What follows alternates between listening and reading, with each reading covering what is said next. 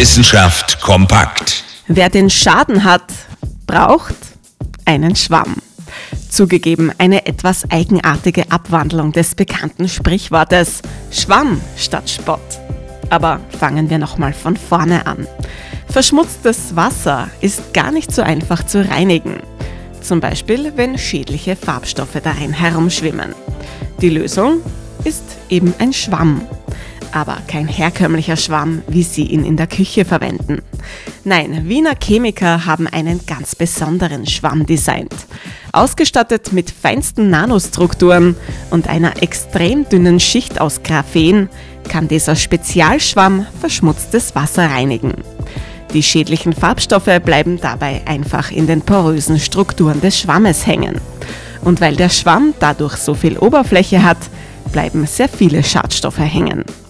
Einen kleinen Haken gibt es aber leider doch. Für den Hausgebrauch sind die Superschwämme nicht geeignet. Da müssen Sie schon noch selbst dran.